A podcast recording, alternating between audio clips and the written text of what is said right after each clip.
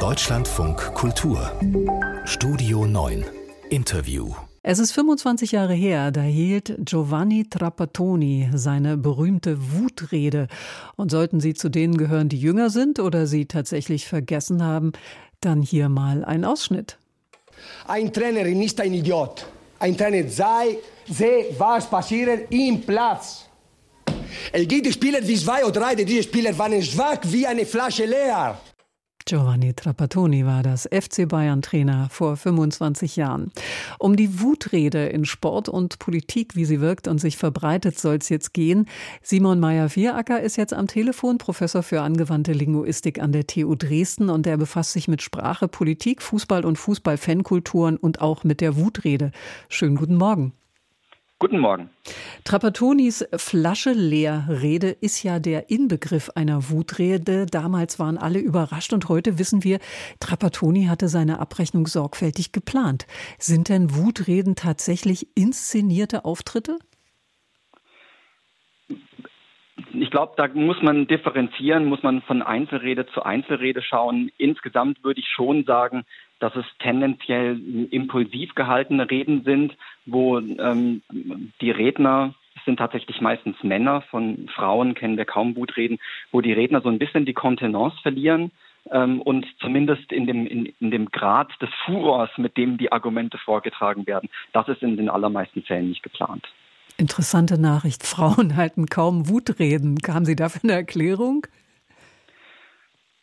Das sind, glaube ich, Geschlechterstereotype, die da wirken. Wir müssen ja, glaube ich, bei Wutreden immer unterscheiden zwischen der Rede selbst, also dass Menschen ähm, vor laufenden Kameras in öffentlichen Kommunikationssituationen irgendwie in Wut geraten und dem, ähm, was dann anschließend in der Rezeption daraus gemacht wird dass darüber in der Presse berichtet wird, dass sich die Videos in sozialen Medien verbreiten. Und da haben Männer offenbar größere Chancen, ähm, als Wutredner tituliert zu werden. Es gibt eine berühmte Wutrednerin tatsächlich, und das ist Greta Thunberg. Hm. Müssen wir aber eigentlich erstmal definieren. Ne? Das muss man ja, wenn man einen Linguisten und Professor hier äh, in der Leitung hat. Was genau sind Wutreden? Wodurch zeichnet sich diese Gattung aus?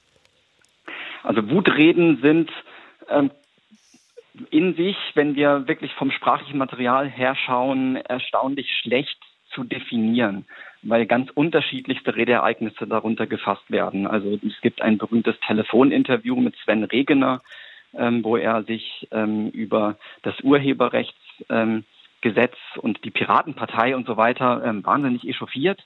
Und ähm, das ist nun gerade keine öffentliche Rede gewesen, wird aber trotzdem als Wutrede bezeichnet. Aber trotzdem können wir vielleicht sagen, so die klassische Wutrede ist eben ähm, in so einer Redesituation vom Pult herab, sei es in der Pressekonferenz oder auch im Parlament. Ähm, und dann wird typischerweise Kritik geübt. Ähm, und die Kritik ist in den allermeisten Fällen aus einer Verteidigungshaltung heraus. Also die Rednerinnen und Redner sehen sich in irgendeiner Art kritisiert und ähm, reagieren darauf und tun das auf eine sehr impulsive Art und Weise. Und da kennen wir eben die berühmten ähm, Reden von Trapattoni, von Steinmeier und so weiter. Fangen wir doch mal mit äh, einem anderen Politiker an. Äh, da könnte man so ein Beispiel hören. Sie alle, wie Sie da sitzen von der AfD, wenn Sie ehrlich sind, dann würden Sie zugeben, dass Sie dieses Land verachten. Sie verachten alles, Sie verachten alles, wofür dieses Land in der ganzen Welt geachtet wird und respektiert wird. Dazu gehört beispielsweise unsere Erinnerungskultur, auf die ich stolz bin als Bürger dieses Landes. Cem Özdemir war das im Deutschen Bundestag. Welche Bedeutung äh, hat denn der konkrete Angriff auf den Gegner, also die persönliche Beleidigung? Das ist in, in den allermeisten Fällen der Anlass ähm, für für die Wut. Und das ist interessant, weil wir da ähm, bis in die Antike zurückgehen können.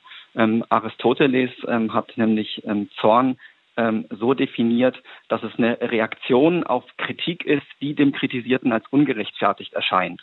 und das können wir im Parlament immer wieder beobachten, wenn es also Zwischenrufe gibt, die den ähm, Redner oder die Rednerin, aber wie gesagt, in den allermeisten Fällen sind es Redner, ähm, in irgendeiner Form provozieren und ihnen nicht am Platz erscheinen, dann weichen ähm, Rednerinnen und Redner gerne mal vom Manuskript ab vom Redemanuskript und das war hier bei Özdemir auch so. Also dieser Teil der Rede, so rhetorisch brillant er vorgeschlagen war, stand nicht in seinem Redemanuskript. Da wird nur sozusagen kurz zugeklappt und dann dieser kleine Exkurs eingelegt. Ähm, und ähm, so können wir das auch bei vielen anderen Fällen beobachten. Das muss man ja auch können, so einen spontanen äh, Exkurs. Welche Wirkung haben denn nun solche Ausbrüche aufs Publikum? Kann der Schuss auch mal nach hinten losgehen? Das kann er bestimmt in den allermeisten Fällen ähm, geht es aber gut aus für die Redner, muss man sagen. Ähm, wenn ähm, Politikerinnen und Politiker mal so ein bisschen ihre angestammten Rollen verlassen, mal so ein bisschen emotionaler werden, so die üblichen Masken ablegen, wie es dann heißt, und ähm, so die Professionalitätsstandards fahren lassen und ja sozusagen mal zeigen, dass sie wirklich noch mit Leidenschaft dabei sind. Ähm, das kommt in den allermeisten Fällen sehr gut an.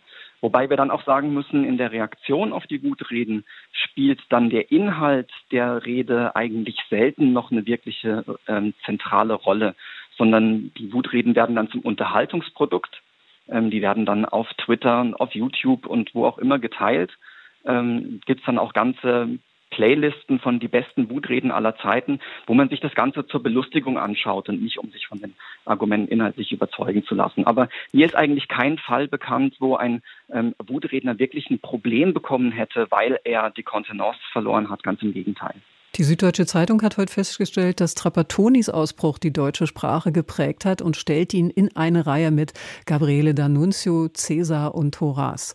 Zu viel der Ehre oder sehen Sie das auch so? Ja, das ist natürlich jetzt ein bisschen überspitzt, ähm, auch um ähm, Trapattoni zu ehren und ihn zu, ihn zu würdigen.